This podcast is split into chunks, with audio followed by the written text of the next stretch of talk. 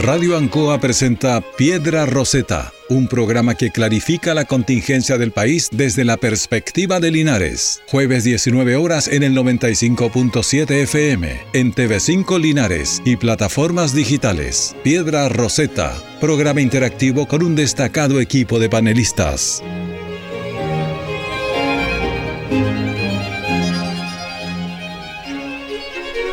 Muy buenas tardes a todos nuestros auditores y auditoras de la provincia de Linares, de la región del Maule y de Chile, y a todos quienes se conectan a través de la radio Ancoa, del canal 5 de Linares.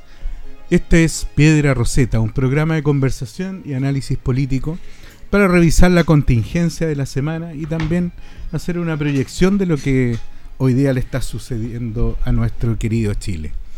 En la sala máster, don Carlos Agurto, en la producción ejecutiva, la señora Cecilia Rojas, acá en su casa radial de la radio Ancoa. Nos acompañan hoy día los panelistas, estamos tres panelistas. Don, don Pablo Sepúlveda, muy buenas tardes, ¿cómo estás? Muy, muy, muy buenas tardes. Con harto ánimo porque hoy día yo me tomo unos descansos después de dos años de no haber tenido vacaciones nunca. Me tomo cuatro días. Extraordinario. Espero que sean merecidos. Bueno, el, el único drama es que está un poquito helado, ¿ah? Pero a los que nos gusta el frío, Está bien, está bien. rico. Don Héctor Hernández. Muy buenas Bienvenido. tardes, eh, don Marcos, don Pablo Sepúlveda, don Carlos eh, Aburto, doña Cecilia, don Raúl, todos los colaboradores de la radio y su- por supuesto todos los oyentes de nuestro programa que son a quienes nos debemos. Esta semana, solamente a modo de una pincelada por los temas que vamos a pasar, una semana bastante noticiosa. Una semana que tiene, lo conversábamos en el off, algo así como una cueca. Estamos eh, en la primera parte, en la segunda parte, y ya vamos en la tercera, en qué, en qué estado del asunto nos encontramos con el caso de las fundaciones. Y también queremos abordar, entre otros temas, la situación de lo, la a propósito de las inundaciones, la lluvia, los problemas que tuvimos hace un muy poquitito tiempo atrás, hoy día ya estamos hablando de reconstrucción, de muchos anuncios, hemos tenido una infinidad de visitas a la región del Maule, a la provincia de Linares, y queda pendiente parece algo acá con la comuna de Linares. Pero vamos a partir hoy día el programa y vamos a partir los fuegos, como decía don Héctor Hernández, con un tema que se ha tomado bastante de la prensa escrita, los portales de noticias, y que hoy día está en bastante generando bastante escosor a nivel de gobierno y tiene que ver con la comisión de la conmemoración de los 50 años del golpe militar. Ya sabemos que Patricio Fernández, quien presidía esta comisión, renunció voluntariamente frente a las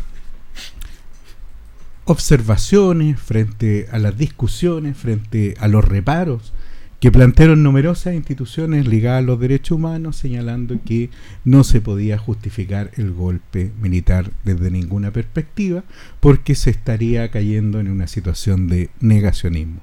Pero frente a esa situación, han salido una multiplicidad de opiniones y hoy día se instala como el primer tema acá en Piedra Roseta. Don Héctor Hernández. Gracias. Eh, es un tema bien, quizás uno de los temas más profundos que tiene hoy eh, y que hacen el punto de la dicotomía entre izquierda y derecha.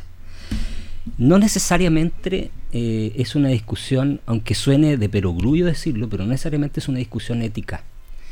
Eh, lo lógico sería pensar que es una discusión ética, es una discusión valórica, ¿cierto? Pero yo creo que no, yo creo que aquí hay una gran confusión.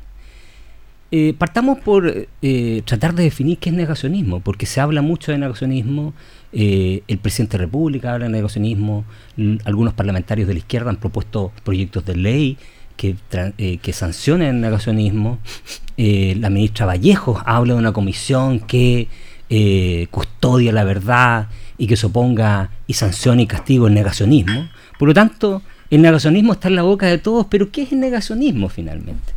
A ver, el negacionismo no es más que eh, un rechazo, un no reconocimiento eh, a un hecho histórico, a una evidencia histórica.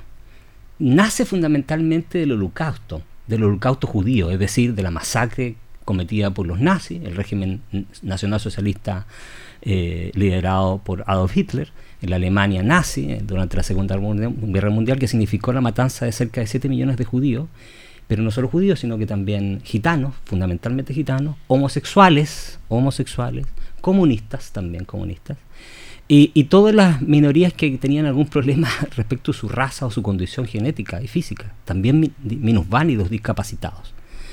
De ahí surge este concepto de genocidio que después se extrapola a otros genocidios que ha tenido la humanidad. Por ejemplo, uno más reciente, el genocidio cometido por los eh, eh, bosnios en eh, Bosnia-Herzegovina a propósito de la, guerra de Yugoslavia, cometido por Slobodan Milosevic, que fue un genocidio religioso fundamentalmente en contra de los musulmanes de esa, blancos de Yugoslavia. Tenemos el genocidio ocurrido en Ruanda, donde entre Tutsi y Hutu, se mataron literalmente por cuestiones religiosas. Pero tenemos genocidios antiguos que son poco mencionados. Por ejemplo, el genocidio armenio por parte de los mm. turcos donde casi 700.000 eh, personas de una población de casi 2 millones fue asesinada por los turcos. También tenemos el genocidio cometido por Japón durante la Segunda Guerra Mundial cuando invadió China. O sea, tenemos una serie de hechos históricos respecto a los cuales nadie hoy en día niega. ¿Y por qué digo que este es un problema que no es ético ni moral en esta concepción en Chile? Porque en Chile, fíjate, y aquí está eh, que también representa una sensibilidad derecha, en Chile la derecha jamás ha desconocido, después de la democracia y después de que la democracia comenzó a tener un brío importante en nuestro país, que en Chile se violaron los derechos humanos. La discusión no tiene que ver con que si se violaron o no se violaron los derechos humanos. Hoy nadie en Chile podría decir que no se violaron los derechos humanos en Chile. Eso nadie lo niega. ¿Cuál es la discusión y por qué digo que el, problema se distrae de la real, eh, del real meollo de esta situación? Es que en las palabras de Patricio Fernando Chato la semana, esta semana, o la semana pasada, y en las palabras del presidente de la República hace dos semanas atrás, lo que uno puede eh, cuestionarse legítimamente es las causas del quiebre institucional que vivió Chile en el año 1973. Y en eso, si uno quiere entrar a ese mundo, a esa gran discusión, a, ese debate ideológico, que también tiene un cariz moral, no hay negacionismo. Ahí nadie puede, acusar a mí de negacionista, porque yo sí puedo tener una opinión distinta. Donde no podría tener una opinión distinta como demócrata, como liberal, es en condenar la violación a los derechos humanos.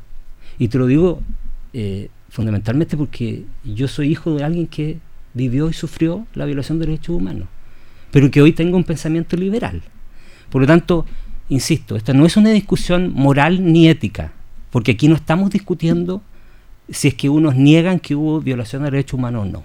José Antonio Cas, que es para algunos considerado el Mordor, ¿cierto? Para hacerlo ad hoc con lo que los jóvenes conocen de Harry Potter, del eh, neofascismo, como dicen algunos, eh, votó todos los proyectos a favor de reparación de las personas que fueron víctimas de violación de derechos humanos.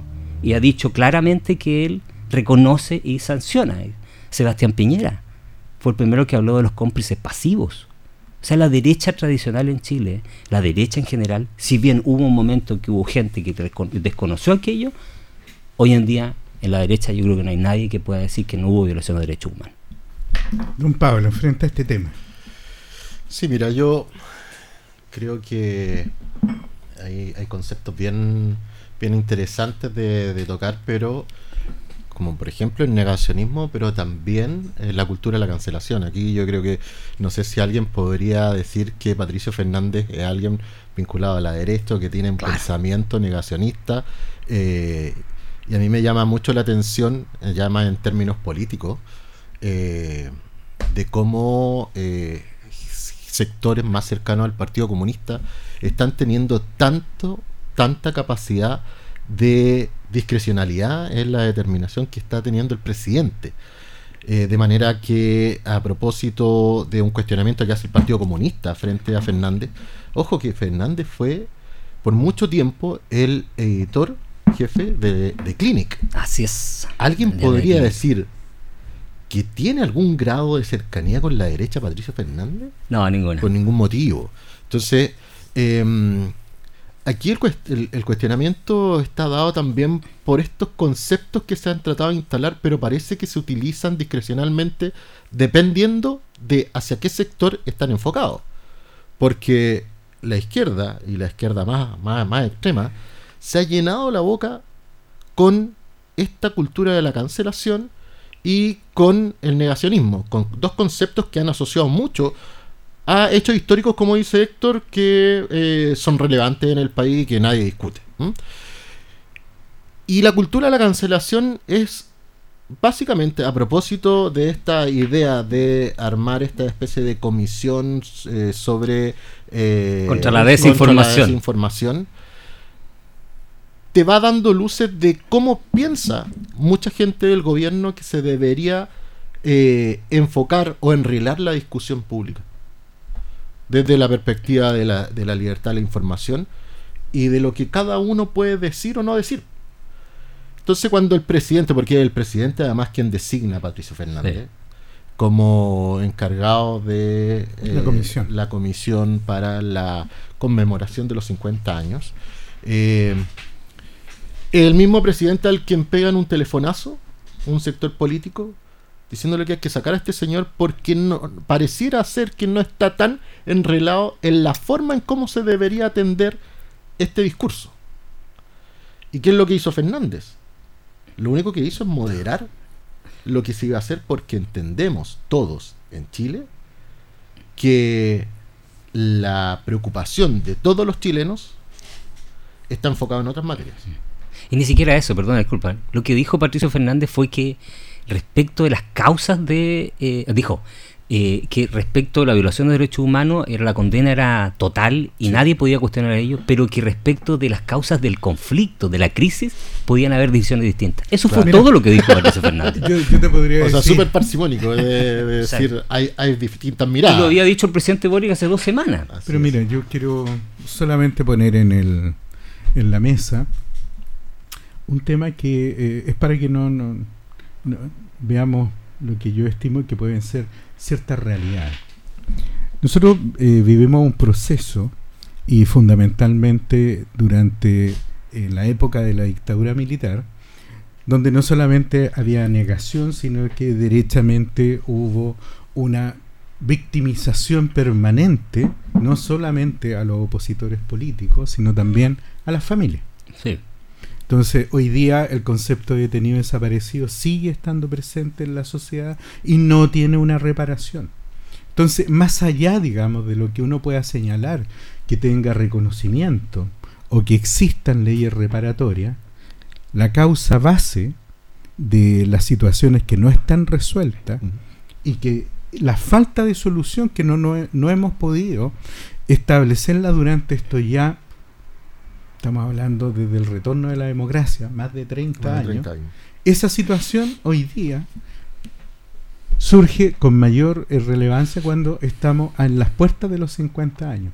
Entonces, estos procesos, digamos, desde que se recuperó la democracia hasta que Piñera hace un reconocimiento de la existencia de cómplices pasivos, hubo mucho tiempo donde se negó entrega de información, donde no hubo ninguna actuación proactiva por parte de quienes también reconocen, yo recuerdo al general Cheire, Sí. que estableció el nunca más, pero ese nunca más siempre estaba condicionado a, a la mantención de un cierto nivel de estabilidad institucional, porque conocer la verdad parece que es un problema en Chile. Y nuestros acercamientos siempre a la verdad de una u otra manera terminan generando posiciones extremas. Yo no me compro la discusión que hoy día existe respecto de eh, que en este tema eh, analizar las causas del golpe militar significa que tú avalas violaciones a los derechos humanos. No En, existe. en eso estamos completamente de acuerdo. Ahora, el problema está en que duran- durante mucho tiempo situaciones de esa naturaleza se mantuvieron, se perpetuaron, se establecieron y no tuvimos nunca la capacidad de mirar la verdad frente a la cara. Entonces, yo recuerdo las primeras comisiones, sobre todo la comisión Rettig, que fue una comisión sumamente dura, porque era establecer que en Chile hubo una violación sistemática de, de parte de los agentes del Estado a opositores políticos. Mm. Y no solamente eso, sino que esta... Yo invito a leerlo, ¿eh? sí, y esta gestión... Está cargado, se puede leer. Claro, y esta gestión además no solamente fue a nivel nacional, o sea, eh, teníamos una América Latina que estaba con operaciones para esto y Estados Unidos reaccionó cuando fueron a, a volar a, a, A Letelier, a a Letelier directamente en Washington. Jimmy Entonces- Carter, Jimmy Carter. Claro, entonces yo creo que en muchas de estas situaciones, y cuando estamos hablando de un tema de tan alta sensibilidad, hoy día está pasando solamente por quien está, estaba presidiendo la comisión. Y yo creo que en las palabras de Patricio Fernández no existía nada, digamos, asociado ni a negacionismo, no Nada. estaba asociado a Y lo nada. acusaron de negacionista. Eh, por cierto, pero ahí es precisamente donde las pasiones tienen que estar en otro en otro rubro.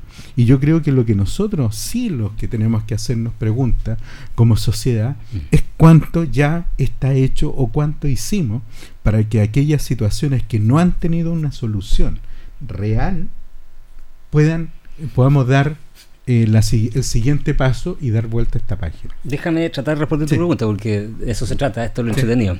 Yo me hago la siguiente pregunta. ¿Por qué en Chile todavía no somos capaces de cerrar la, la puerta de estos hechos? Tú me vas a decir qué, qué, qué perogrullada tu pregunta, porque es tan No, evidente. es tan- Mm. Pero no es tan evidente. Y te voy a dar ejemplo. España tuvo una dictadura de 35 40 Sí. años, después una guerra civil tremenda, donde nazis italianos eh, probaron sus armas, eh, rusos probaron armas ahí, o sea, fue tremendo. Eh, Brasil tuvo una tremenda dictadura, eh, Uruguay tuvo otra muy dura, pero menos cantidad, por supuesto. Bra- Argentina, 100.000, Paraguay. 120.000. Paraguay, pero vamos en proporciones. Mm. En Chile 4.000, cerca de 100.000, 120.000 personas eh, por violación a derechos fundamentales, básicamente. Eh, y en esas naciones el conflicto está relativamente cerrado. ¿Por qué? ¿Por qué en esos países lograron cerrar y nosotros no? ¿Por qué España nunca ha tenido una comisión de la verdad? España no tiene comisión de la verdad. No. No tiene una comisión RETI como nuestro. Nosotros llevamos cuatro. ¿Argentina tuvo una comisión de la verdad? Sí tuvo una. Pero una. Uruguay tuvo un proceso. Brasil tuvo un proceso. Uno. Nosotros cuatro, cinco. Quizás la gran diferencia de eso, y yo lo explico por dos razones, es que eh, en el caso de Argentina lograron juzgar a los líderes de la, de la mm, Junta. En el caso de Brasil, el líder murió antes de que pudieran juzgarlo. En el caso de Uruguay, en el caso de Paraguay lo mismo, Stroessner. En el caso de Uruguay hicieron un pacto social. En el caso nuestro no hubo un pacto social eh, expreso, hubo un pacto social tácito. Y hay una segunda razón que yo me explico, y si me permite solo un segundo lo voy a explicar con un dato. Y es el dato del plebiscito de 1988. Y es un plebiscito que está tan presente en nuestra realidad y que te explica por qué hay chilenos que siguen votando por la derecha y por qué hay chilenos que no siguen votando por la derecha. En el plebiscito de 1988, donde Chile tenía apenas 12 millones de habitantes, votaron del padrón que estaban registrados 7.400.000 personas y votaron 7.200.000, o sea, prácticamente todo el padrón. Es decir, votó el 97.5. Y solo datos para que... Por el no votaron 3.967.000 personas y por el sí 3.200.000 personas. Quizás esa es la razón de por qué en Chile, porque tenemos dos grandes visiones completamente contrapuestas de la realidad. Y te voy a dar un último dato. Si tú miras las regiones de Chile, hubo regiones donde el sí ganó completamente. La Araucanía, los lagos, Aquí estuvo al borde. Aquí estuvimos al borde. En Aysén por 2.000 votos. O sea, yo veo dos grandes razones. Nunca fuimos capaces de hacer el cierre de este proceso con un pacto social expreso, donde las dos realidades se reunieran, porque hay dos realidades. Y eso te lo explica también que hoy, según las encuestas, la figura de Pinochet tenga un 37% de ascendencia, cuando a principios de los 90 Y subiendo. y subiendo, cuando a principios y mediados de los 90 eso era algo impensado. Claro. Ahora yo tengo una, o sea, mi visión respecto de eso no, no se explica por qué Pinochet lo haya hecho extraordinario. No, no tiene que ver necesariamente Sí. con eso. Pero y, Lo y hemos también explicado en otros programas. Sí, y, y- y la misma situación me ocurre con respecto a los resultados. Eh, pero yo sí eh, suscribo a lo que dice Héctor. El hecho de que en Chile no hayamos tenido una solución expresa, una solución que nos haya permitido, digamos, hacer el proceso de cierre, de hacer conclusiones, de determinar que esto es y así somos y esto es lo que fuimos, por estas razones ocurrieron, eso es lo que nos ha impedido encontrar los lazos de comunicación necesarios para poder resolverlo. Y además, yo creo que uno de los elementos más complejos dentro de esta situación es que precisamente la democracia quedó después tutelada con el pacto tácito. Claro. Entonces, tú no dejaste que, estas, que quienes estuvieron eh, en la dirección del gobierno militar fueran personas que eh, se hayan después retirado de la política o hayan vuelto a los cuarteles. Por el contrario, tuvieron vida política activa. Y tuvimos a un senador eh, designado que fue Pinochet. Entonces, eh, eh, todas esas situaciones, digamos, eso de darle tanta larga al- al- a los problemas y que impide cerrar los procesos, finalmente termina reventándote a los 50 años, ¿no, Pablo? Sí, mira, yo eh, tengo una, una visión que discrepa un poco de cómo se ha abordado, porque a mí me da la impresión de que esperar a que el proceso se cierre es un poco ingenuo todavía teniendo en consideración que los actores políticos eh, están muy presentes. Mm. O sea, tú tienes parlamentarios, senadores, que fueron parte Sí, del eso es proceso, parte integral del proceso. No como observadores, No, pues. fueron activos participantes del proceso. Eh, y por otro lado, yo también discrepo de que esto sea un tema que, o sea, creo que no está cerrado. Pero ¿para quién no está cerrado? A mí me da la impresión que los datos que estamos viendo hoy día, por ejemplo, como el dato que das tú, Héctor, de que la figura de Pinochet eh, tenga indicadores que van al alza. Mayor ascendencia. Eh, yo, a mí me da la impresión que es porque hay un amplio sector de la sociedad que ya da vuelta a la página. Lo que pasa es que en la política no se ha cerrado el, el- el tema. Son los políticos los que mantienen. Y básicamente por algo. Es porque el tema de el golpe militar, como quieran llamarle, y del gobierno militar o de, de- la dictadura, como quieran llamarle, eh, es lo que le da fundamento de existencia a muchos sectores de la política en Chile. Distinto en otros, en otros, en otros países. En Argentina, por ejemplo, sigue la cámpora. Y, y- y- Sigue y la- la- la- la- las madres de, de Mayo, de de Mayo. la Plaza de Mayo. están presentes y son actores Claro. políticos importantes, por lo tanto no está tan- Desprestigiado tan- hoy en día, ¿eh? porque Sí, se metieron con temas de plata, están pero no, está tan afuera, no está, no está tan zanjado el, el- el problema.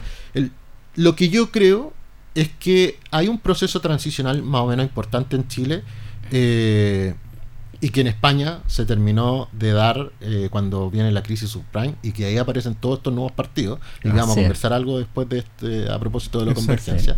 Eh, que tiene que suceder algo fuerte y a mí me da la impresión que es la irrupción en este caso de los partidos de convergencia social, El Frente Amplio. El Frente Amplio en general. De hecho, en España se reditúa con Podemos el Sí, tema de, de-. Franco. Yo creo que eso va a pasar con el tiempo. Yo creo que hay que darle tiempo al tiempo. Estas cuestiones cuando uno las trata de apurar, y sobre todo cuestiones que son valóricas, son difíciles de asumir en Mm. el apuro. Eh, hay una generación que todavía, como digo, eh, dentro de la política que todavía está muy activa y que fue parte integrante en ambos lados de la discusión, de la pelea. O sea, y tú si te pones a ver una discusión en el, en el Senado, tú lo ves muy claramente Mm. hay personas que fueron activos en ambos sectores, Sí, de pues, izquierda sí. y derecha, que se enfrentan frente a frente en un hemiciclo y que son los actores más preponderantes de la, de, de- de- de la política en Chile. Pero yo no sé si eso estará tan presente en la calle, en la sociedad en general. Yo por eso creo que ese tipo de indicadores ya no están tan presentes en la sociedad. Yo creo que están más bien en la política. Y la política se encarga de que estén presentes cada vez que se puede. Y es por eso que hay tanta preocupación también de que la conmemoración de los 50 años, volviendo a lo que al, al- Al al- tema a la discusión inicial, esté tan marcada. Bueno, Eh, el Ministerio de, de, de- de las Culturas y las Artes, desde que inició este gobierno, ha estado preparando la conmemoración de los Esa fue su 50 bandera. sí. Ese es su trabajo y es lo único que se han dedicado. Sí. No hay nada más Así importante es. para ellos que la Bueno, de- solo, solo para complementarte, la ministra Brodsky, que la entrevistaron el domingo en el Mercurio, dice, porque si le parecía grave no ir a Frankfurt, dijo, no, porque por ahí no va nuestro proyecto político. Claro. Porque el proyecto político de ella era, o del Ministerio de la Cultura, lo dijo el presidente Boris, era la celebración, conmemoración de los 50 años. Así es. Ahora si uno lo, lo pone en la perspectiva, yo estaba pensando a propósito de lo que tú señalabas, efectivamente, o sea, hoy día si tenemos como misión o la visión que puede tener la, la- de, de la comisión de hacerlo un tema de Estado, tú tienes eh, como presidente del Senado a Juan Antonio Coloma, Así es. el hombre de Chacarilla, eh, férreo defensor siempre de Pinochet, entonces, eh, y él lidera, eh, hoy día es la El- segunda el autoridad. segundo poder del Estado. Eh, sí, y la segunda autoridad Mm. dentro del Estado. Entonces, hay, hay situaciones que yo creo que y ahí, ahí es donde ha faltado quizá esta amplitud de mirada frente a una situación que es bastante compleja. Y yo creo que como no se ha terminado cerrar ni siquiera por la historia los temas asociados al gobierno de Allende, eh, esa misma situación después se empieza a replicar porque no cerrado un tiempo, después no puede cerrar eh, el análisis propiamente de lo que significa el gobierno de Pinochet. Bueno, de hecho, es tan sintomático esto de que no se cierre que si tú revisas bien en Chile la literatura, por ejemplo, hay muy, po- muy pocas biografías de Pinochet y de Allende. Porque es tan papa caliente enfrentarse a estos dos personajes que nadie, es se- difícil tomarla. nadie se atreve. Sí. Por ahí hay una biografía de Amoros, un español. El otro día Mansui Está sacó Mansuy. una de, de Allende, pero son contados con los dedos de la, de la mano. O sea, tres, cuatro biografías con suerte en Chile hay sobre el tema. Pero sabes que el punto que hace Pablo me hace mucho sentido, porque es también algo que uno siempre eh, sospecha, digamos, de un cierto aprovechamiento político, ideológico, una cuestión de razón de ser respecto a ciertos movimientos de izquierda. Pero eh, hace unos días un parlamentario hizo, planteó una, un dato que me parece súper relevante de eso. Tú sabes que a propósito de este último estallido social, dicen algunos, yo no- ya, ya no me atrevo a decirle social, delictual, insurrección, el nombre que quieras, Pero pero ya no es solo social. Tuvieron millones de personas en la calle. Sí, pero no el 19, yo creo que después, sí. hubo días después. Bueno, pero eh, hago esa diferencia, porque es el primer día con la quema de los metros, no, no me calzan. Pero bueno, los otros días sí. Los Sí, porque, porque la, la- la marcha yo no la, yo no la diría, no, no la vincularía directamente al Yo tampoco la eh, vincularía. digamos, es, que estallido- parte, vincularía ahí. es que es parte del discurso separar. Sí, Pero, por eso, por eso. digamos, uno, uno no puede, eh, aunque sea desde un punto de vista, uno tiene como antecedente al otro.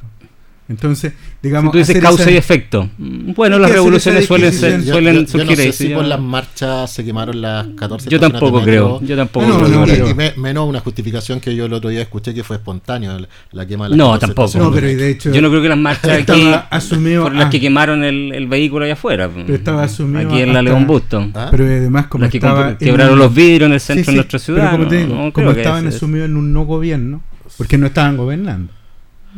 Claro, pero pregúntale al millón y medio de personas que estuvo en esa marcha si todos piensan eh, lo mismo que pensaban ese día que estaban saliendo. Sí, yo creo que- Yo creo que- Bueno, pero solo para dar el dato, lo dijo un parlamentario, no sé si era un senador o diputado, que eh, a propósito de ese último estallido, digamos, eh, las reparaciones partieron en 200 casos.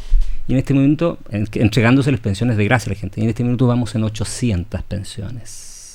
Entonces él preguntaba, por favor, Ministerio de Seguridad So- eh, de, de Desarrollo Social, Desarrollo social. muéstreme qué antecedentes tiene para haber entregado pensiones vitalicias ya a 800 personas. O sea, a ver, no, no sé, a mí ya me empieza, es que ahí me voy- empieza a sonar yo- este tema yo mucho más Aquí hay muchos incentivos a que el caso no se cierre. Y, y- y frente a lo que tú acabas voy. de decir, eh, el tema de las tierras, por ejemplo, en el conflicto mapuche, Ay, pasa absolutamente lo mismo. Es muy ¿Qué similar. incentivo existe hoy día para que se cierre la discusión y Ah. se lle- puede llegar a un acuerdo? Ninguno. Porque Ninguno. las posibilidades que hay al estar detrás de esa causa son infinitas. Claro. Mira, y esto es tan sintomático que Tierra tú lo ves- gratis. ¿Tú lo ves tan sintomático? Sí, eh, mira, yo te lo puedo decir. eh, Tú estás, estás Y ejerciendo digo- por esos áreas, tú sabes muy bien cómo y está la lo cosa digo- y te lo digo, y lo comentábamos acerca de la cantidad de beneficiarios que hubo para la época del COVID, que percibieron beneficios que no le correspondían. Mm. eh, y, esto ya parece ser Sí, así, pero digamos. te, te doy una la- sola diferencia. Por lo menos ahí el Estado funcionó, o, está, o por lo menos presentó las demandas y las querellas. Porque yo he conocido gente que está, que tiene acciones y que le están exigiendo coactivamente que devuelva la plata. Eh, Así sería que- bueno tener el dato Te, porque te lo puedo buscar. como- porque, porque sé, como te digo- sé de personas que le ha llegado las notificaciones de servicio de impuesto interno que Pero- dice devuelva la plata. pero lo no lo, lo que no está resuelto Por lo menos ahí uno ve que el Estado te digo, reaccionó. lo que no está resuelto, por ejemplo, son las causas eh, judiciales que están investigando responsabilidades y ya llevamos, eh, tal como lo decían el, el otro día, cuatro personas suicidadas frente, Respecto a frente a la falta de solución de sus casos judiciales. Personas que sufrieron apremio legítimo, Ah, que Ah, sufrieron... ya, ya, ya, ya. No, Claro. No lo había vinculado. Ya. No, y esos temas, esos temas están, siguen estando presentes. O sea, estamos hablando ya de 3, 4 años. Es que, ¿sabes qué es lo que pasa, Marco? Y perdón que te interrumpa. Finalmente, esto, esto es, es como ocurre en cualquier tipo de situaciones en que eh, en buen chileno se chacrea la situación. Porque termina ocurriendo que gente que de verdad sufrió violaciones de sus derechos Mm. fundamentales eh, verídicamente terminan en esta nebulosa ¿Sabes de, gente que se termina, yo no voy a hacer la expresión aprovechar porque sería Sí, pero hay catalogarlo, hay pero finalmente termina en esta nebulosa, digamos, donde gente que efectivamente necesita una reparación y no la tiene. Ahora, acuérdate además que la región del Maule eh, se ve también, a propósito de lo Mm. que tú dices, de personeros políticos que está documentado y que está chequeado, que utilizaron la- la- las salidas democráticas que hubieron para muchas personas para aprovechamiento político. O sea, hay parlamentarios de acá de la región que utilizaron a diestra y siniestra instrumentos Sí. para Las pensiones. gente. Para las pensiones y fueron transversales, ¿eh? transversales. Total. Que por eso te digo, o sea, si eh, algo como eso, esas fórmulas que hoy día suceden con el caso Fundaciones que vamos a pasar.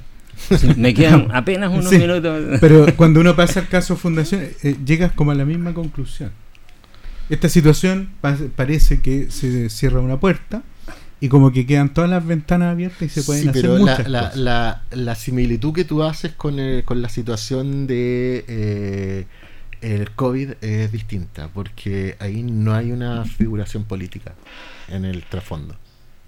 No es que se haya beneficiado a cierto sector políticamente, Así es, sí, sí, sí. fue transversal. O quienes se beneficiaron O fueron sea, eh, eh, es negligencia. en negligencia. Claro. Si es que se puede llamar. Y, y yo creo que también hay aprovechamiento particular, porque tú no podías chequear el, el total de todos quienes estaban solicitando beneficios. Sí, yo asumo que ahí es donde nosotros tenemos un grave problema hoy día que tiene que ver con la base ética de que eh, los recursos públicos parece que son asaltables, Son un botín. permanentemente asaltables. Ya sea porque eres parte de un gobierno o ya sea porque tienes que ser beneficiario de algo. Claro. Fundaciones. Fundaciones, déjame Mira, antes, eh, Héctor, antes que me vaya. viene, viene- viene con. Héctor viene con una papita, parece. No, no, A no, es un temita nomás que una reflexión. Eh, mira, déjame leerte lo que acá Cuéntenos, escri- cuéntenos primero cuál es el libro que trae hoy día. Traigo un libro súper entretenido que es una revista, se llama Átomo, Constitución y Constitucionalismo. Es una revista publicada ya el año 2021 a propósito del proceso constituyente anterior y trae un par de reflexiones muy interesantes. Una de ellas que quiero destacar algo, que lo voy a decir de inmediato, con un catedrático español muy interesante. Pero déjame leerte a propósito del tema, ya Sí. me quedan unos minutos antes que me vaya. Lo que dice hoy día Ricardo Lagos Weber. Una fundación de un paraguaso recibe 426 millones. ¿En dos pagos o tres? Y nosotros peleando en el presupuesto la glosa para la protección de los océanos que costó un kilo sacarla y ponerle 300 millones para un año. Yo creo que esta es la mejor explicación Sí. del desaguisado sería poco de este robo descarado, digamos, de, de las fundaciones, que ya más a esta altura parece una asociación ilícita, porque estaban todos coludidos. Esto fue una cuestión, como lo dijo un- por ahí un, un político ducho, eh, eran las viejas prácticas de la política de los radicales antiguos, esa que decía, yo no quiero que me dé, sino que quiero que me pongan donde haya. Claro. Esas típicas antiguas de los años 40, 50, pero reedituadas por los jóvenes que tenían una moral eh, impoluta, que nos venían a enseñar cómo hacer la política y el cambio de los 30 años que había sido una basura, eh, y que la aprendieron en forma express, casi por osmosis. ¿ah?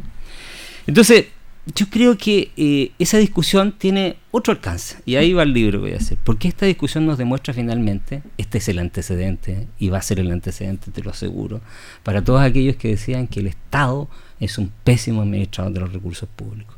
Y la gran discusión del proceso constituyente que estamos viviendo es entre subsidiariedad y entre Estado social, de derecho. Y yo creo que en este minuto eh, alguien que quiera salir a defender el Estado Social de Derecho, después de lo que acaba de pasar, no lo veo ni cerca. Y déjame terminar solo con esto. Solamente para decirte que el Estado Social y Democrático de Derecho no está en este minuto, estamos en un Estado subsidiario. El, el borrador último consagra eso. Y dentro de los pilares del norma, proceso, ¿Cuál es la norma que está vigente? En nuestra constitución no existe el Estado subsidiario. Eso es una invención doctrinaria. No, lo dice. Estimado Marco, usted que es colega igual que yo, en ninguna parte de la constitución lo dice. ¿Sabes lo que dice? ¿Sabes lo que dice? ¿Sabes lo que tiene la Constitución? Principios filosóficos de un ordenamiento jurídico ideado en un, periodo político histórico. Estamos de acuerdo. interpretado por los jueces e interpretado por los parlamentarios que dictaron leyes en base. porque no hay ninguna norma que te diga expresamente que existe un Estado subsidiario. Tiene, tiene pico de pato, tiene patas de pato. yo te coincido, yo te coincido que sí. Pero, Marcos, pero seamos, eh, seamos honestos intelectualmente. te reconozco que sí. Te reconozco que sí que la constitución trasunta por todos lados, pero no hay una norma que te lo diga como tal. Ahora, déjame leerte solo esto último, que lo dice un catedrático que yo creo que no podría tener ningún sesgo, que es uno de los integrantes, miembro de la Comisión de Venecia, esa que llamó el defenestrado proceso constituyente, ¿ah? que venían a, nos traían a insuflar con toda su cultura europea. Se llama Josep Castelló Andreu, ah. un catedrático de primera, y dice, me parece que la lección que podemos sacar de Alemania, país al que todos quieren parecerse, los comunistas lo escuchado un montón de veces decir eso, y de países del norte de Europa, Finlandia, Suecia, Suiza, Nueva Zelanda, Australia, es que se pueden tener políticas sociales muy avanzadas y un Estado social muy potente, sin tener constitucionalizados los derechos sociales. Porque depende de la capacidad fiscal del Estado y de las políticas que los legisladores lleven a cabo en un momento determinado.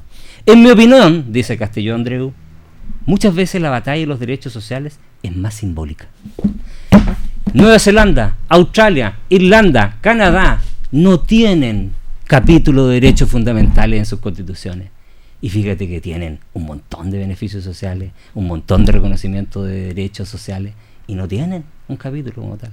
Y con esto cierro y me voy y los dejo aquí debatiendo este tema. Muchas gracias. a propósito de, lo que acabas de comentar, esta semana aparece como última noticia, Holanda va a pasar a operar con el modelo de pensiones que tiene Chile y que se suma a Australia, mm. Suecia y Canadá. Y Canadá, así es. Y Canadá es uno de los eh, casos más paradigmáticos. países en los que siempre nos hagan en cara, no, es que en estos países desarrollados no funciona así. Bueno, están pasando al modelo, al modelo chileno. Mira, yo solamente lo único que postularía frente a toda esa situación es que si no hay problema en que participen. El tema es que no se lleven la caja. Entonces, ah, pero, yo estoy eh, absolutamente de acuerdo con eso. está dando claro ejemplo no, de que no, no, no, la Yo te estoy diciendo, no son los, la empresa privada, son las fundaciones privadas. No, no, no, no, no, no. no.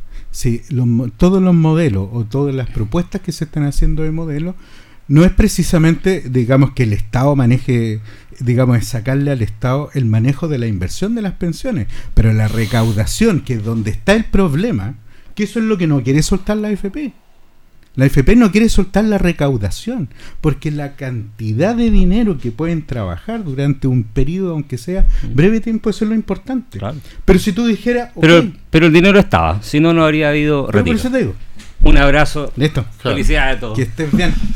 Cuídate, Héctor, que te vaya muy bien. Bueno, pero Pablo, nosotros quedemos con el tema de fundaciones, que están tan interesantes con esta tercera vuelta. Es que, es bueno, bueno hablarlo y a propósito para engarzarlo un poco con el tema que estábamos comentando. Eh, yo lo, dije la vez pasada también, y esto tiene que ver con que esto es el mejor ejemplo, si se hubiese eh, hecho bien, este es el mejor ejemplo de que ideológicamente se caen dentro de sus conceptos la gente mm. de, extrema izquierda sobre todo, porque eh, el tema de que el modelo subsidiario no funciona se cae completamente cuando tú les preguntas, bueno, y si no funciona el modelo subsidiario, ¿por qué le piden a fundaciones privadas que apoyen al Estado en labores que debería asumir el Estado. Mira, te voy a poner el ejemplo que conversábamos hace un rato. En Arica, el gobierno regional de Arica eh, contrata una fundación por 1.500 millones de pesos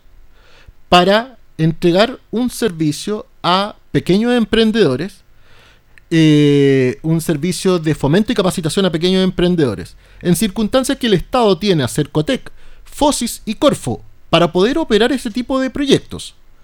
Ok, ni un problema, el gobierno regional sale a, más encima, sale a justificarse diciendo esto operó correctamente, hubo aprobación del Consejo, a diferencia diciendo, ok, aquí nosotros no operamos con el trato directo, aquí hubo una pasada por el Consejo, fueron todos los consejeros que aprobaron, y algunos rechazaron, pero hubo, hubo consenso. Pero la discusión está en esto, mira, el proyecto contemplaba entregarle 1.100.000 pesos a cada uno de los beneficiarios, de 800 beneficiarios, un proyecto que tenía 1.500 millones de pesos.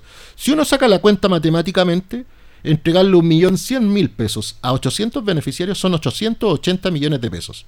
¿Y qué pasa con los otros 620 millones de pesos? ¿Eso es solamente para asesoría técnica? Ponte a pensar, 880 millones de pesos para entregar un beneficio y 620 para asesoría técnica. ¿No sería más fácil entregarle la, plata directamente a 1.500 beneficiarios con esos recursos?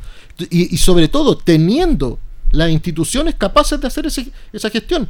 Sobre todo, además, que la, la, fundación que se adjudica ese proyecto no tenía experiencia, nunca había operado este tipo.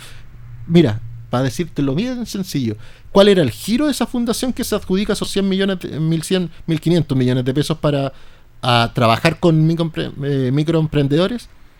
El, la comercialización de libros especializados en Chile. Ese era su giro. O sea, ¿cómo? Eso ya es tirado de las mechas, no puede ser. Pero lo que a mí me, me da claridad es que cuando para algunos sectores de la izquierda quieren justificar algo, lo justifican como sea. Pero se les cae el discurso en este tipo de cosas. El Estado subsidiario sí funciona. Y ellos mismos lo han operado. Sí, pero también podríamos llegar a la, conclusión diversa. Que, Adversa o, reversa. Eh, digamos, la contrapropuesta. Porque precisamente eh, frente a la imposibilidad de crecimiento que tiene el Estado y para llegar a todos los ámbitos donde hay necesidad, se tiene que recurrir a estos otros brazos. Entonces, estos otros brazos es lo que hay. Entonces, o hacemos crecer al Estado y nos vamos al Estado mínimo, sino que tiene una validación que también es perversa. Entonces, si se malemplea el sector privado para también asaltar la caja pública, tenemos un problema con el Estado. Pero ahí, yo tengo otra discrepancia, Marco, porque decir hoy día que no puede crecer el Estado es confuso teniendo en consideración cuántos cuántos funcionarios públicos tiene hoy día el Estado. ¿Cuántos ministerios? Y ¿Cuántos tendrá en Chile? ¿Cuántos funcionarios públicos tendrá el Estado? ¿700 mil? Sí, por lo menos. Bueno, crecieron 95 mil los empleados públicos este año, o sea, un 10%. No, es que eso fue de Sumando a, los municipales. Sí. Pero, pero, crecieron en total, en total, el Estado más los municipios, crecieron 95 mil funcionarios pero el 10% del Estado. Pero además estamos viendo que además crece para el lado, porque sin ser funcionarios públicos, se financian con recursos públicos a estas fundaciones. O sea, estamos hablando de personas que no están, digamos, contratadas bajo las fórmulas del Estado, pero sí los recursos salen del Estado. Entonces, mira, yo eh, voy, mi reflexión va hacia, hacia otro tema, porque digamos, yo creo que es impresentable todo lo que hemos conocido en el último tiempo. Pero a mí me hicieron una pregunta bien interesante en la mañana, bien eh, educativa. dijeron, oye, pero no entiendo. dijeron, eh, este es como la discusión base. No entiendo. ¿Por qué una fundación tiene, por ejemplo, un giro de comercialización del libro? Porque en tesis las fundaciones no tienen finalidad de lucro. Entonces, cuando tú empiezas a mirar en algunos casos las fundaciones, las fundaciones están a un ladito del desarrollo de giros comerciales. Claro. Eh, se estaban conociendo eh, a propósito de un reparo que hizo la Contraloría a la contratación de abogados para defender eh, a la municipalidad de Ñuñoa en un proyecto de, de desarrollo urbano que estaba ahí en, el, en la Plaza, de Gaña. Entonces dice, pero ¿por qué una fundación? Si la fundación eh, presta servicios para otros fines, deben tener un fin lucrativo, un fin que no, no, no persiga que se paguen sendos millones para que puedan hacer una defensa jurídica, porque ellos deberían estar haciendo estudios, deberían estar viendo otro tipo de impacto, generar otro tipo de conocimiento, pero no estar en algo que es propio de la actividad económica. Ah, claro, pero es que ahí hay, eh, a ver, para que se entienda también eh, la discusión. Aquí nadie está diciendo que las fundaciones operan como empresas. No, no, no. Lo que sí estamos diciendo es que a través de fundaciones se pagó a personas sueldos millonarios. Es que ese, eso es. No hay lucro. No, pero por beneficio, para la fundación no hay, no hay lucro. Pero los sueldos que se pagan son extremadamente Entonces, altos. ¿qué es lo que estamos haciendo? Estamos tomando una herramienta y una institucionalidad que es absolutamente que es un necesaria. encubierto. Claro. Digámoslo. Por eso.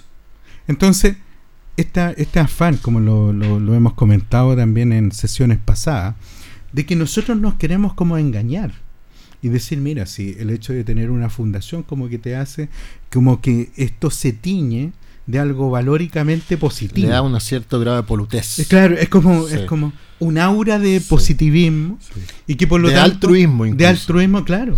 Entonces, frente a esa situación, y la pregunta ahí que inmediatamente cae, y esto lo dijo el exministro de Justicia Isidro Solís y también lo ha deslizado Cordero. Mira, cuando se liberó la fórmula de hacer eh, fundaciones, empezaron a aparecer una cantidad de organizaciones sin fines de lucro y que además se suman a otras organizaciones comunitarias que tampoco tienen fines de lucro. Y todas esas hoy día hacen fila, entre otras cosas, para que el Estado financie esto. Estamos pensando, y, lo conversaba precisamente... Y que no está mal. No, no, no, no. Por eso te digo, cuando tú lo pones en esto, eh, frente a una situación técnica que debería entregarte una fundación, debería ser en apoyo a las organizaciones base que están en el nivel territorial o en el nivel funcional. Claro. Porque para eso tienen que estar las juntas de vecinos y las otras organizaciones comunitarias funcionales. Y lo que sucede, como en otros países, eh, si miramos a Alemania, como decía Héctor recién, o si estamos mirando a Europa, las ONG fundaciones o todos estos centros de estudio, lo que tienen que hacer es básicamente facilitar el trabajo de estas otras organizaciones que son las territoriales y que son las funcionales, de, base, porque están al ladito mm. de las personas, o sea, son las que están preocupadas realmente por la necesidad básica que tiene la población. Entonces, esta intermediación que se dio eh, no solamente genera muchas dudas y muchas suspicacias, como se ha visto, situaciones de corrupción a nivel del manejo del dinero público por parte de las fundaciones, sino que además le puede estar pegando en la línea de flotación a las fundaciones que son tan necesarias para el desarrollo de la sociedad civil. Así es. Y este problema, si no se da desde el punto de vista político una solución rápida, la situación va a ser muy complicada para las fundaciones que hoy día están operando y que la están cuestionando a viva voz en todo Claro, porque hoy día el cuestionamiento es generalizado. Así es. Y se piensa que todas las fundaciones operan de la misma manera. Yo lo dije la vez pasada también.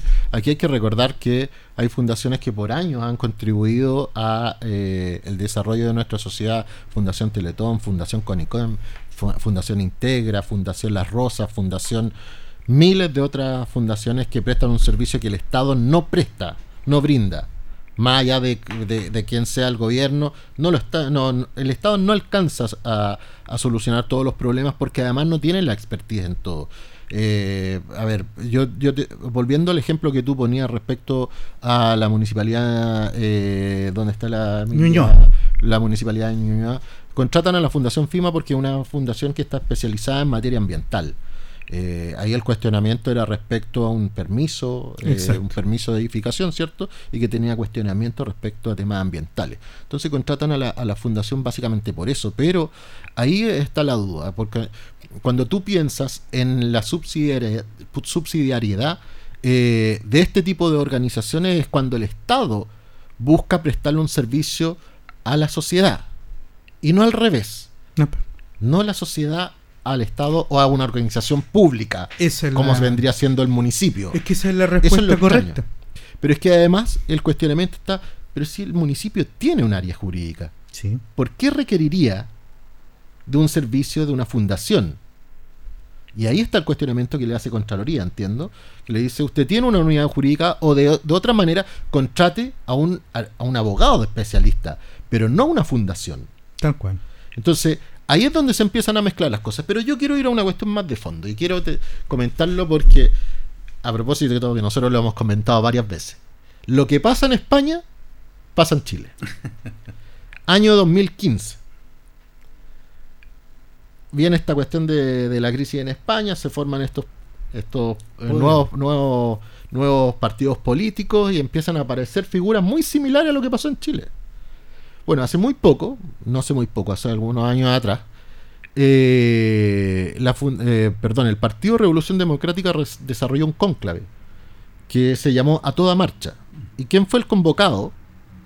El invitado especialista, Íñigo Errejón, de quien yo he hablado también en este, un eh, diputado de España, ¿cierto? Que partió en Podemos, después se, se separó de Podemos porque tuvo problemas con Pablo Iglesias y eh, hoy día es diputado del partido Más País.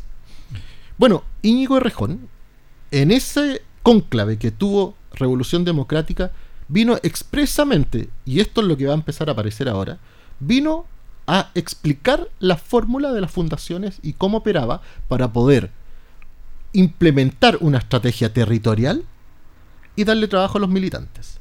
Lo dijo expresamente. O sea, Íñigo Rejón, en su oportunidad, vino a darles esta vía, esta es la fórmula para poder territorializar la política. Y dijo más, más allá de eso, hay que llevar la política a los territorios, pero no con política, con trabajo social. Claro. ¿A través de qué? De las fundaciones. Ese es el vehículo para meter política en las comunidades. Y así, así lo hicieron en España. Y eso está grabado, hay documentación de eso. Es, es, esa, ese cónclave que hizo, que se, llama, se llamó a toda marcha, para específicamente miembros del Partido Revolución Democrática, está todo documentado. Ahí está la fórmula exacta que se está implementando hoy día. Por lo tanto, aquí hay una consecuencia de una fórmula de hacer las cosas que hoy día está saliendo a la luz pública.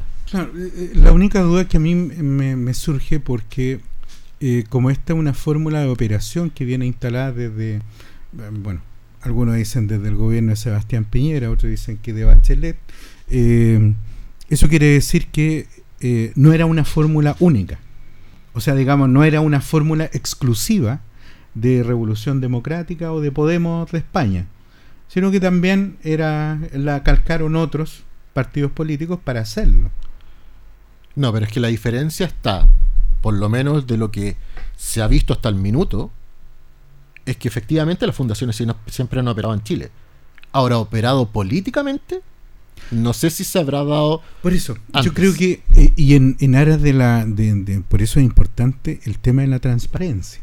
Y por eso es muy importante que este tema, ojalá, tenga no los estos eh, visos de prescripción. O sea que nos gusta revisar de hasta cinco años atrás, porque probablemente ahí vamos a poder sancionar, vamos a poder hacer efectivas responsabilidades civiles, políticas, penales y administrativas. Pero distinto es si nosotros vemos que en realidad cuando tenemos un sistema y una fórmula de organización del Estado, un mecanismo, un mecanismo, y no solamente que lo admite, sino que el hecho de que exista un cambio de gobierno implica también el cambio de los operadores y que el sistema no cambia, sino que simplemente cambian los operadores y cambian los destinatarios Cambia el color. finales. Claro, y eso eh, no solamente no, desde mi perspectiva no solamente tiene que ver con la filosofía incluso que pueda existir entre Estado eh, subsidiario y Sí. Estado social de derecho, sino que tiene que ver con la fórmula como se concibe la política frente a los recursos públicos. Sí, mira, en sencillo, para que la gente lo entienda más rápido, eh, es que eh, tú lo que estás diciendo es que es probable que esto sea una fórmula no exclusivamente de revolución democrática, que se haya dado en otro, en otro gobierno. A mí me da la impresión que si, de que si eso hubiese pasado ya, ya lo sabríamos. El empate en política es inmediato. Eh, y, y frente a la evidencia que estamos viendo hoy día, tan generalizada, yo creo que no es así. A mí me da la impresión que es una fórmula creada, instrumentalizada por un partido político que es Revolución Democrática, porque es tanta la coincidencia que en cada caso que ha aparecido siempre está vinculado a altos personeros de Revolución Democrática y ni siquiera de izquierda, es de Revolución Democrática. Y hoy día están apareciendo unos DC, algunos, pero mayoritariamente Revolución Democrática. Yo creo que es un modo, modo de operar de Revolución Democrática que lo establecieron para de esa manera llegar territorialmente rápido a eh, los- el- las Mira, comunidades. Si mi punto, mi punto va por el lado, como sucedía también con el financiamiento ilegal de la política, eso no sucedió solamente en la época en que los pillaron. Sino que eso era un sistema que se encontraba establecido y que venía operando desde hace mucho tiempo, quizás desde la primera campaña presidencial post dictadura. Entonces, solamente que ya la situación eh, excedió los límites de la vergüenza y cuando empezaron a ver y empezaron a, meterse los organismos fiscalizadores Estado, dice, pero ¿cómo están apareciendo con? ¿De dónde viene? Eh, necesitamos facturas, necesitamos boletas y ahí empezó, digamos, la máquina a generar problemas. Mm. Entonces, cuando te pillan, uno puede decir, oye, pero investiguemos hace eh, cinco años para atrás, porque en realidad todos estábamos metidos. Ahora, yo creo que esta situación, porque a mí siempre me llamó la atención la rapidez, porque antiguamente generar una fundación y una corporación, yo te digo, era un tiempito más o menos, estaba el Ministerio Público, perdón, el Ministerio de Justicia, Claro. te no. fiscalizaba, las memorias tenían que ir todas al, al Ministerio de Justicia, no te dejaban. Entonces, básicamente las fundaciones debían tener un soporte intelectual, un soporte económico, que no te permitía vivir del Estado. En cambio, con las modificaciones que se hicieron, ya estamos hablando prácticamente 10 años atrás, con esas modificaciones, pum, proliferaron tanto las fundaciones que hoy día tenemos a, a gusto de todo. Tenemos desde las fundaciones que promueven los libros, Eh, Especializado. sí. la fundación que promueve el, el- el cine en Chile. Entonces, y que muchas veces... Que es muy loable. Eh, pero por supuesto, Sí. pero tú dices, bueno, pero ninguna película han financiado. Entonces, uno empieza uno empieza a darle como un- una vuelta a esta situación y tú te dices, una herramienta, un mecanismo, o muchas veces cuando se sueltan estas soluciones, o sea, hagamos más fácil, eh, facilitemos la creación de fundaciones, parece que hay que mirarlo aquí con, hay que mirar debajo del agua por qué se está haciendo eso. Sí, ahora yo, mira, yo no creo que el tema particularmente de las fundaciones sea tan transversal. Lo que sí, yo creo que si hay algo que es más transversal y que va a aparecer ahora, es, te lo aseguro, las corporaciones. Las corporaciones municipales, eso sí que ha sido transversal un- y yo creo que eso es lo que viene.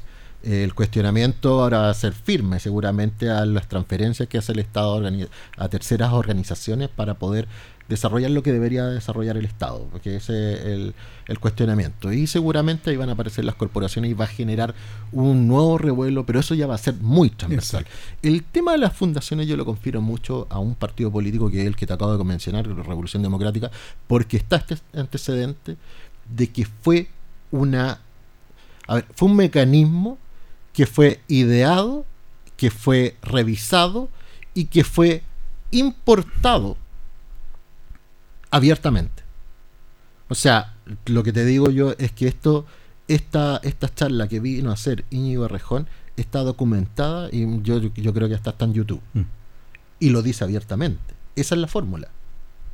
A través de esta fórmula, nosotros si no estamos en el gobierno podemos mantener a nuestros cuadros trabajando y operando políticamente.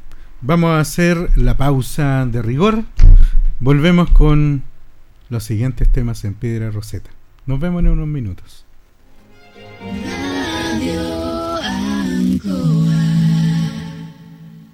Atención Maulinos, alerta de oferta Gas Maule. Solo por este viernes 7 de julio. Lleva tu carga de 45 kilos con 5 mil pesos de descuento extra. Aprovecha esta gran oferta y lleva tu carga de 45 kilos por solo 64 mil 500 pesos. Llama ahora al 800-800-980 y no te pierdas esta gran oportunidad de comprobar la calidad, duración y rapidez de Gas Maule. ¿En busca de tu primera vivienda en Linares? El mejor momento para comprar en Parque del Sol de Linares es ahora. Irrepetible. Es verdad, si compras tu casa modelo Lima, Independencia te regala las 100 UFs del ahorro o te presta las 100 UFs del ahorro para cualquier otro modelo para pagar en un año sin interés. Consulta por otras promociones de este proyecto. Ahora más que nunca, como dice Nicolás Mazú. Vamos que se puede, vamos con Independencia. El 48 Congreso Mundial de Apicultura se realizará este año en Chile. Los últimos avances y los más destacados exponentes en apicultura mundial se reunirán en Apimondia Chile 2023 del 4 al 8 de septiembre. Inscríbete ahora y obtén el 50% de descuento para chilenos ingresando a www.redapicolachile.cl. La fecha límite para acceder al descuento es el 15 de julio. Apúrate e inscríbete ya. Apimondia Chile 2023. Un aporte de Archie. Ruta 2000. Muévete rápido, cómodo y seguro. Muévete con la calidad de Ruta 2000, la flota más grande de la región. Súbete a un Ruta 2000, la mejor opción. Rapidez, seguridad, cordialidad. Ruta 2000. Llámanos al 73 2 21 2000. 73 222 2000, 73 222 2001, 73 233 0911. Prefiera Ruta 2000. Ruta 2000. Elígenos porque simplemente somos los mejores. Trabajar unidos para seguir impulsando el turismo y promover los sorprendentes destinos del Maule en las 30 comunas y fortalecer el desarrollo regional es fundamental para crecer como región. Soy Cristina Bravo, gobernadora regional y presidenta de la Corporación Regional de Desarrollo Productivo y los queremos invitar a descubrir el Maule, el corazón de Chile.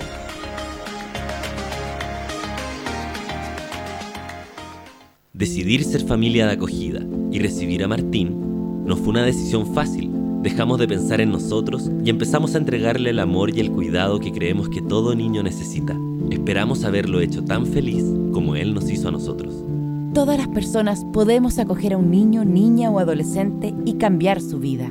Conoce el programa de familias de acogida y postula en mejornines.cl. Ministerio de Desarrollo Social y Familia. Gobierno de Chile. Presentes por un mejor futuro.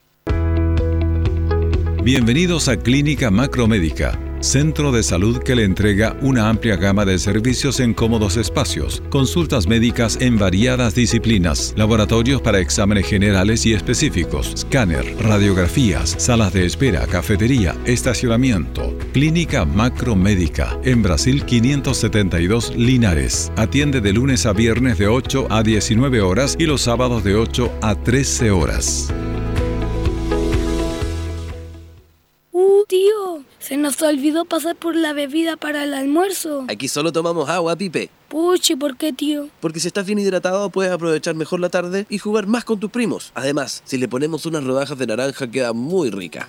Mantener una buena hidratación es fundamental para una alimentación equilibrada. Motiva a tu familia a preferir agua por sobre las bebidas azucaradas. Con pequeñas acciones, todas y todos nos movemos a grandes cambios. Muévete por un Chile más sano.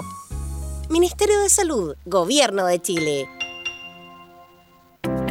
Las conexiones irregulares y el hurto de energía son un delito que pone en riesgo tu seguridad y la de tu familia. Que no nos silencie el miedo. Si sabes de un acto ilícito como este, denúncialo de inmediato y evita situaciones graves como incendios o accidentes eléctricos. Hazlo de forma anónima llamando al 600-600-2500 o en www.luzlinares.cl. Luz Linares, con más seguridad, sembrando energía. ¿Te preocupa la seguridad de tu familia? A nosotros también. En Independencia sabemos que la seguridad es fundamental. Por eso en Parque del Sol instalamos un sistema de cámaras perimetrales en el barrio y en los accesos principales, monitoreado por la Central de Seguridad Ciudadana. Así mejoramos la tranquilidad y calidad de vida de nuestros vecinos. Y para que te sumes a este proyecto, te regalamos 100 UFs para completar el pie. Cada día más razones para sumarse a Parque del Sol, el proyecto que le está cambiando la cara a este sector de Linares. Y como dice Nico Mazú, Vamos que se puede, vamos con Independencia. Atención Maulinos, alerta de oferta Gas Maule. Solo por este viernes 7 de julio. Lleva tu carga de 45 kilos con 5 mil pesos de descuento extra. Aprovecha esta gran oferta y lleva tu carga de 45 kilos por solo 64 mil 500 pesos. Llama ahora al 800-800-980 y no te pierdas esta gran oportunidad de comprobar la calidad, duración y rapidez de Gas Maule.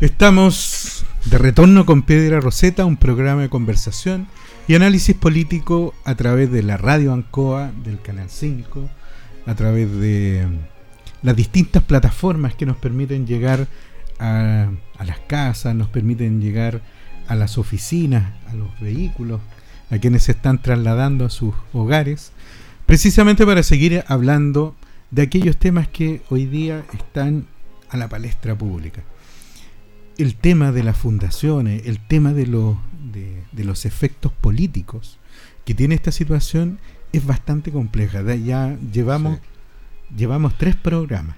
El primero fue inicial porque recién nos veníamos enterando. El segundo programa de la semana pasada abordamos con otras profundidades, pero hoy día ya hemos estado en, en esta situación donde hay más antecedentes, hay más claridades y para ser muy transparentes con nuestros auditores y auditoras, estábamos conversando en el off las diferencias que uno puede establecer respecto de las distintas organizaciones eh, que no persiguen fines de lucro y que están en el ámbito territorial y en el ámbito funcional. Pensando en la junta de vecinos, los centros de madres, los Clubes clubes, de adultos mayores, los clubes deportivos, y que generalmente están concursando por recursos que no son cuantiosos tampoco si uno los pone en la Son muy perspectiva de esto. Y además se someten posteriormente a todo un sistema de acreditación y de validación de los gastos que efectuaron, precisamente para dar cuenta de que ningún peso público fue mal utilizado. Y las penas del infierno que les caen en el evento en que no puedan cumplir con la rendición de fondos. Y esto también genera una situación de injusticia material. Porque frente a situaciones de esta naturaleza, cuando tú estás viendo, Héctor nos señalaba lo que pasaba con las declaraciones del senador Lagos Weber, cuando tú ves que recursos que son muy cuantiosos salen de una, de un, de una sola vez En un a estas fundaciones en un día. Aprobado y entregado en un día. Y- Sin y- rendición. Es que ahí está la pregunta. Son las rendiciones, son, digamos, somos sumamente estrictos con organizaciones territoriales que pueden estar en la base o organizaciones comunitarias funcionales, pero en otras tenemos una manga ancha que es imposible sostener. Y el problema también y aquí lo voy a ligar, eh, lo voy a ligar con el último tema que nos tiene que ver con eh, fundaciones. Son los cuestionamientos que existen o hacia dónde puede ir derivando, tú ya lo señalabas, lo que puede suceder con las corporaciones municipales.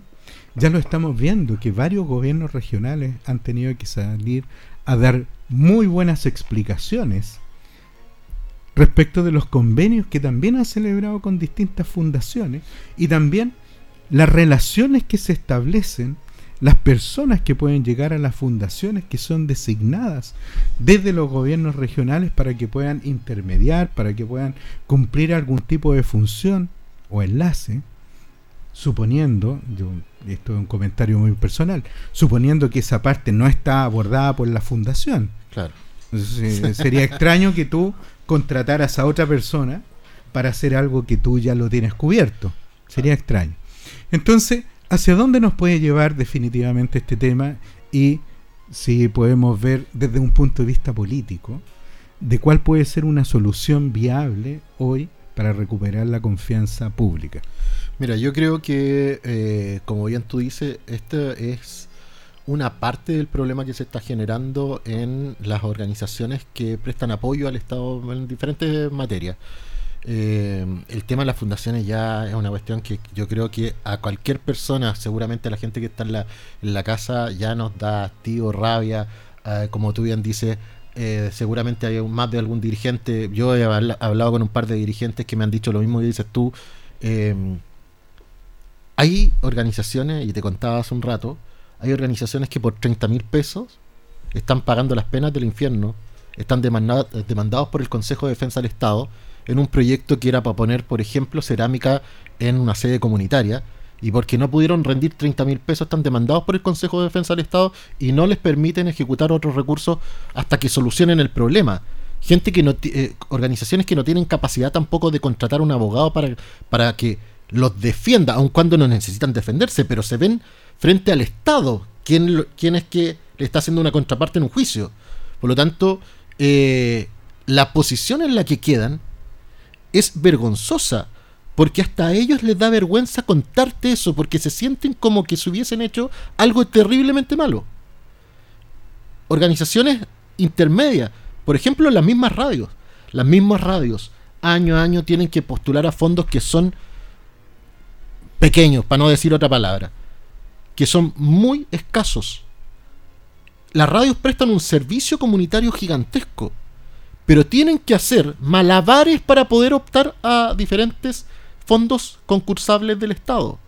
Lo decía ayer un parlamentario. Y te lo vuelvo a reiterar. Yo estuve la semana pasada en la escuela de Bobadilla, que se quemó hace pocos días. El costo de reparación de, la- de esa, de esa escuela, por lo bajo son 350 millones. Pero ¿qué es lo que dice el ministro, que también estuvo aquí?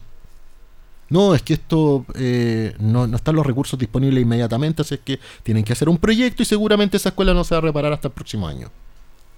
Pero para estas fundaciones, sin ni siquiera exigirle experiencia, hay miles de millones de pesos disponibles. ¿Por qué? Y yo lo digo aquí abiertamente porque ya está me- re- relativamente claro. Porque hay una fundamentación de que estos recursos están destinados a hacer política.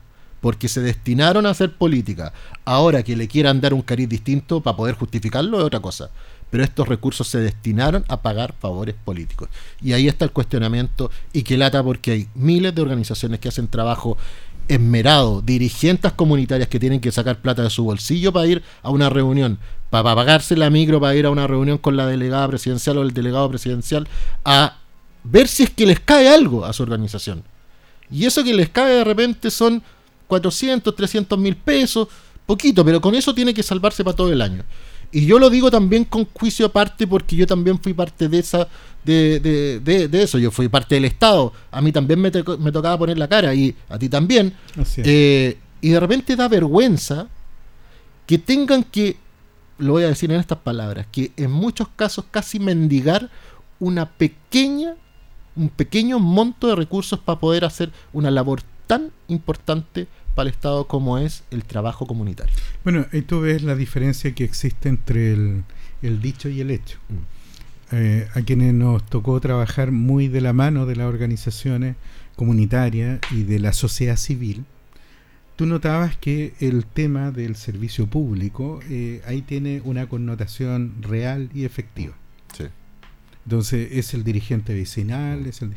Pero hoy día yo, como te digo, en esta, eh, en esta fase educativa decían, bueno, ¿y, y qué sucedería si se estableciera un subsidio estatal para pagar los directorios de las juntas de vecinos, de las organizaciones comunitarias? ¿Tendríamos problemas para llenar eh, esos, esos cargos dirigenciales?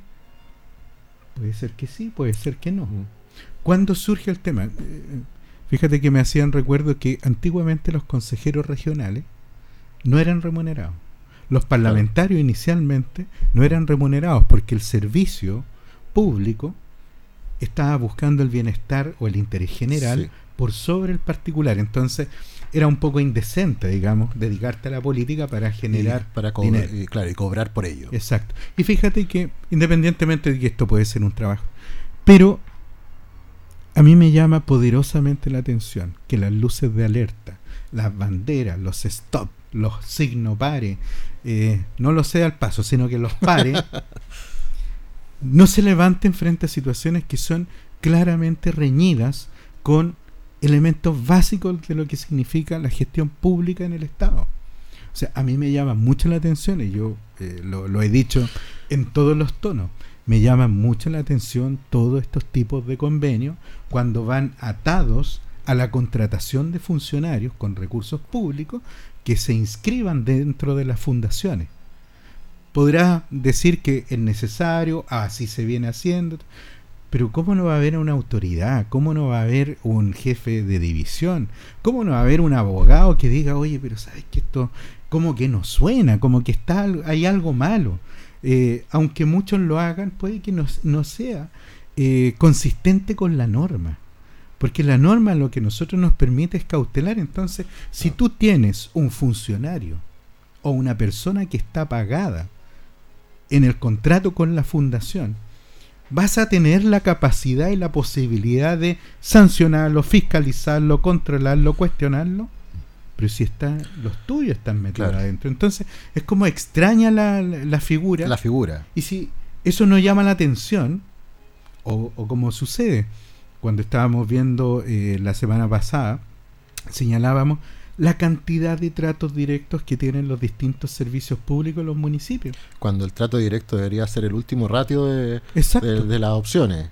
Entonces tú dices, oye, es que todas parece que todo es necesario y todo es, es urgente. urgente. Y, y parece que no hay ningún otro proveedor. Mm. Pero resulta que siempre son los mismos. Y que nunca se planifica oportunamente como para poder hacer un proceso de licitación pública abierto eh, que permita a diferentes eh, postulantes acceder oportunamente. Mira, el tema del de... Bueno, yo creo que esto... Mira, yo, yo que prefiero en esto ser positivo y espero que de esto salga algo y que permita tener generar una, una regu- regulación más intensa a las transferencias que hace el Estado a diferentes organizaciones porque hay una opacidad evidente. Sí. Eh, y esa opacidad está no solamente referida a las fundaciones, sino que a las corporaciones. Eh, porque, dicho, de pa- dicho sea de paso, las corporaciones no, no pueden ser eh, auscultadas por, por parte de la Contraloría. De la. Contraloría, sí. Entonces muchos municipios entregan recursos a las corporaciones y las corporaciones hacen y deshacen como quieren. Yo creo que ahí, yo creo si, si hay algo que se puede sacar el limpio de esto, yo creo que va a tener que ser una, una- un modelo de regulación que permita acceder a la información, porque son recursos públicos igual. Sí, es el tema. Esos traspasos son recursos públicos, por lo tanto tienen que ser eh, factibles de, de- de- ser revisados. Eso es lo primero. Y lo segundo, yo creo que aquí hay que llegar, eh, como tú bien decías, hay que llegar a todos eh, y a quien sea. Hay que revisar, si hay que revisar 10 años para atrás, hay que revisar 10 años para atrás, para que quede claridad de que esto eh, no se vuelva a repetir. O sea, el nivel de desbancamiento de los recursos públicos es tal que en algún minuto va a empezar a operar también la, la- la posición de la sociedad de decir, hasta aquí nomás. Sí. O sea, eh, además se dañan mucho las confianzas en las instituciones. O sea, Yo a propósito de que hace poquito, eh, hoy día es el Día del Árbol, la Fundación Sí. Reforestemos, yo la conozco muy bien, una fundación que presta un servicio enorme. Yo trabajé también en la fundación Un Techo para Chile mucho tiempo eh, y conozco otras fundaciones, la Fundación Hogar de Cristo, prestan un servicio pero enorme y viven, o sea, y el trabajo de esas fundaciones es chaucha chaucha, consiguiéndose recursos por todos lados. Y es difícil para una fundación acceder a los recursos que hemos visto hoy día. O sea, 1.500 millones para una fundación es algo que no logran ni en 8 años de trabajo. O sea, llegar a lograr esos montos es súper difícil. Entonces, se pierde la fe pública y no tan solo en lo público, sino que también en estas organizaciones que no tienen fines de lucro y que eh, hacen un trabajo importante para la sociedad. Y ahí yo creo que hay que tener ojo. Eh, si nosotros empezamos a dudar de todo y de todos, estamos, No se puede vivir. perdidos. No se puede vivir y por eso yo no- eh, insisto en algo que han dicho parlamentarios de todos los sectores, no podemos meter a todas las organizaciones en el mismo saco. Liderazgo político, agenda eh, clara, proactiva y que esto ojalá tenga una solución pronta, pero siempre con la verdad sobre la mesa. Los últimos minutos. Tuvimos bastantes visitas durante estos días a propósito del fenómeno reconstructivo. Eh, después de la inundación, de las lluvias que arreciaron acá en la zona, eh, los desbordes de ríos, vimos muchas situaciones bien complejas y hoy día, pasada el agua, ensanchados los cauces, destruidos caminos y puentes, puentes cortados, Mm. La pregunta hoy día tiene que ver por el lado de la reconstrucción. Y si efectivamente, porque surgió inmediatamente una pregunta cuando estábamos analizando qué temas se podrían establecer hoy día en la pauta de trabajo, y la pregunta es, ¿se ve una acción coordinada? ¿Se ve un, trabajo mancomunado donde cada servicio está poniendo a disposición sus talentos, sus facultades, sus eh, funcionarios para que efectivamente lleguemos a la solución en aquellos lugares que hoy día tanto lo necesitan? Mira, yo, yo creo que eh, no hay coordinación eh, y eso es también falta de experiencia del gobierno que ya se ha demostrado en, varios, varias materias.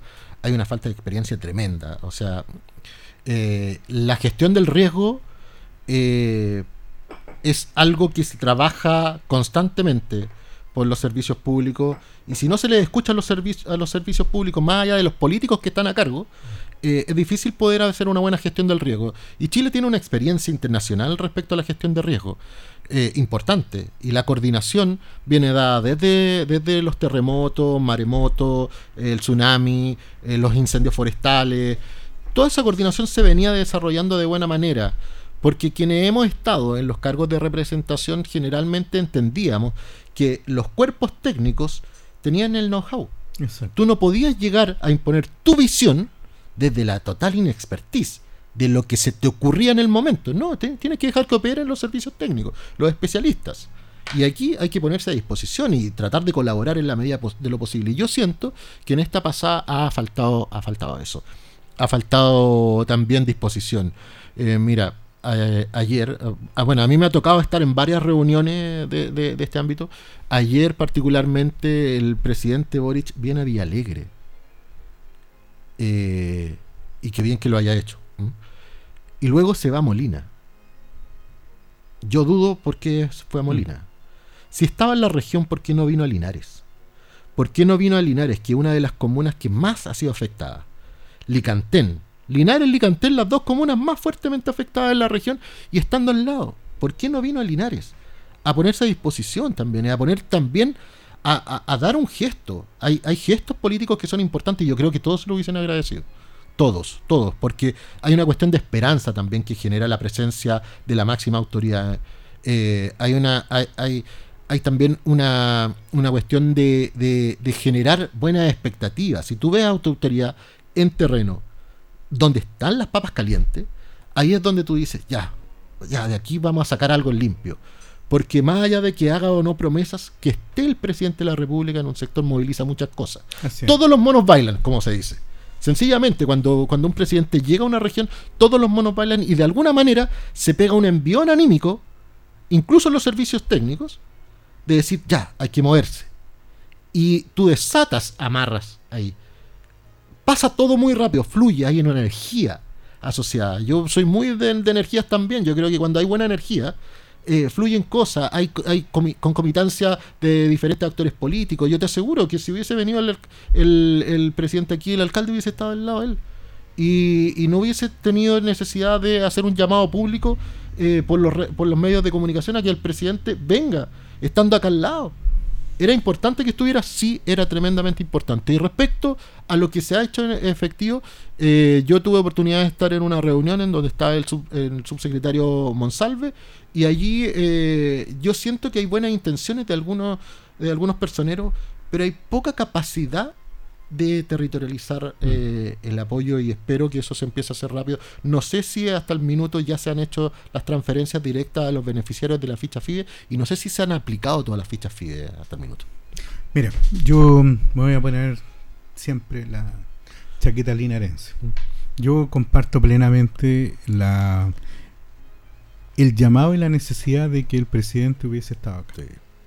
No me parece inexplicable y me parece también un descriterio y, lo voy a decir de esa forma para ser muy políticamente correcto que nuestras autoridades regionales que nuestras autoridades provinciales no hubiesen eh, intencionado esta situación de esa manera.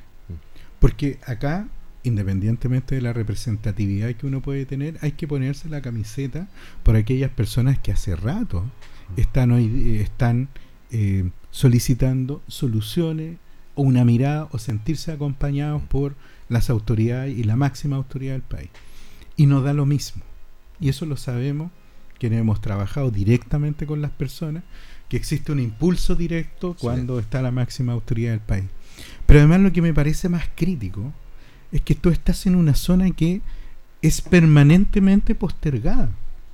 Así es. Linares está hace mucho tiempo postergada de las visitas políticas, está postergada de las grandes discusiones, y eso también nos hace pensar, y no, no lo quiero focalizar, que esto sea un problema solamente en la autoridad que podemos tener hoy día en el municipio. Las razones que puedan tener o los discursos que pueda hacer están dentro de lo que eh, el- el- son los gajes de la política. Y es parte del oficio también confrontar, enfrentar y también dar respuesta en aquellas situaciones que incluso pueden ser incómodas.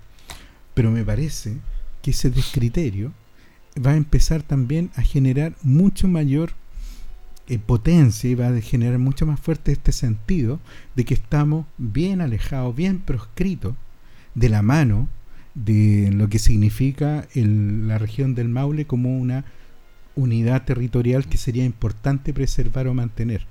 Hoy día el tema del Maule Sur está pero Sí, arriba. ranqueando y esa situación hay que cuidarla porque ya no nos podemos seguir dividiendo más. Así es, y, y- y además hay una cuestión que uno eh, en la, la gestión política tiene que tener intencionalidad. Y yo te, mira, aquí te voy a poner un ejemplo.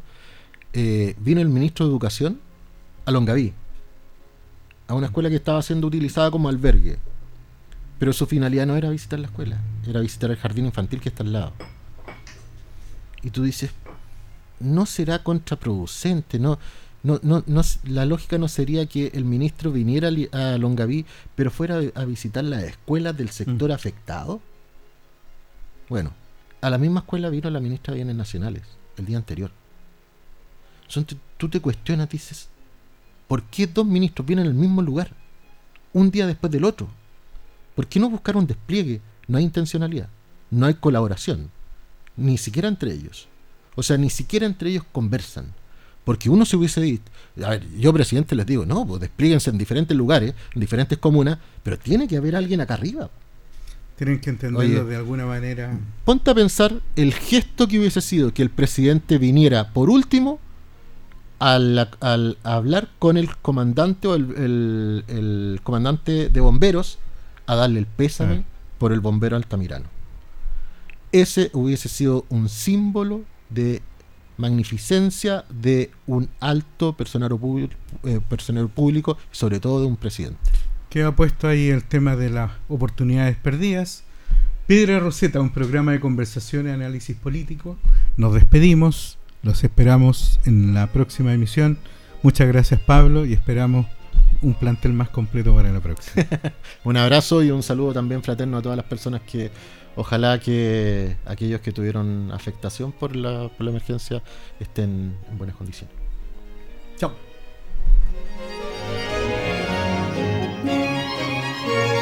Radio Ancoa presentó Piedra Roseta, análisis de la actualidad y la importancia de conocer el nuevo orden. Informarse es vital.